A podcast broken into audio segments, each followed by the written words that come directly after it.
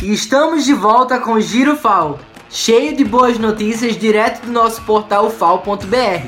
E você já sabe, toda sexta-feira o nosso encontro é aqui no Instagram e durante a semana na Rádio FAO.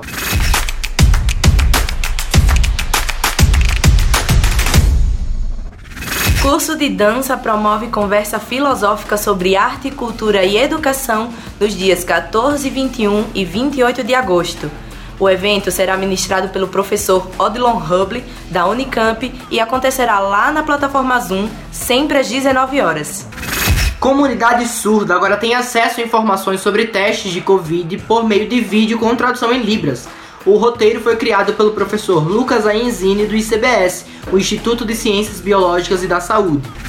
Núcleo de Acessibilidade convida os estudantes com deficiência para criar um espaço de diálogo e intercâmbio por meio do formulário que está disponível lá no portal ufal.br.